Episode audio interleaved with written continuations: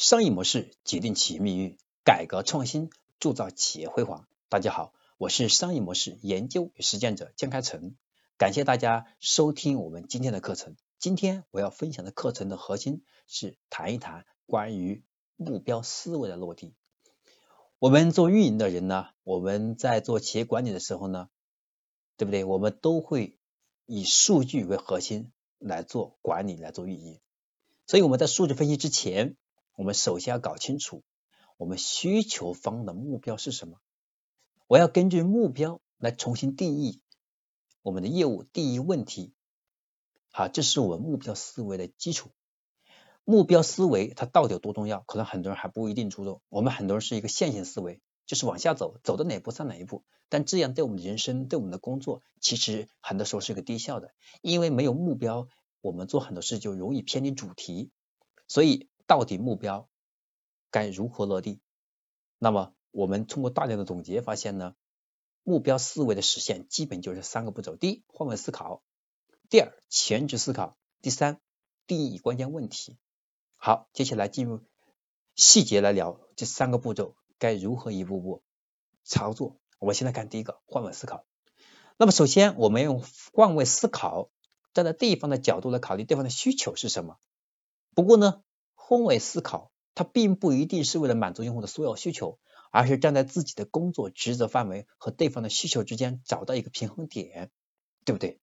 比如说你是个营销人员，你要想去满足用户的需求，很多时候需要改变产品，需要重新生产产品，需要改变产品的功能，这是作为营销者你是对不对？你是处理不了的，所以你要通过你自己的职责的分析。和对方需求的分析，找到平衡点，既能解决问题，而且这个问题呢是在你的职责范围之内，是可以得到解决的。否则你出了这个圈儿，出了这个范围，你最后也是失控的。这叫换位思考，要有边界。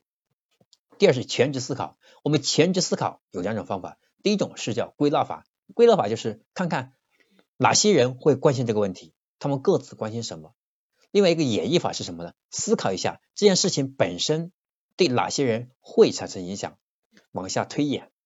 用这两种方式，我们可以快速的去思考出我们的目标的落地过程当中，我们应该如何去拆解目标，然后需要哪些人对目标进行负责任，我们的工作任务，然后呢，我们的我们分解的过程当中有哪些要素是关键因素等等就出来了。这是第二。第二个步骤叫全局思考，两种方法：演绎法和归纳法。接下来的是第三个步骤，叫定义关键问题。其实我们的管理也好，我们的成长也好，都是在不断解决问题的过程。但是通过我们的认知的提升，我们要重新定义问题。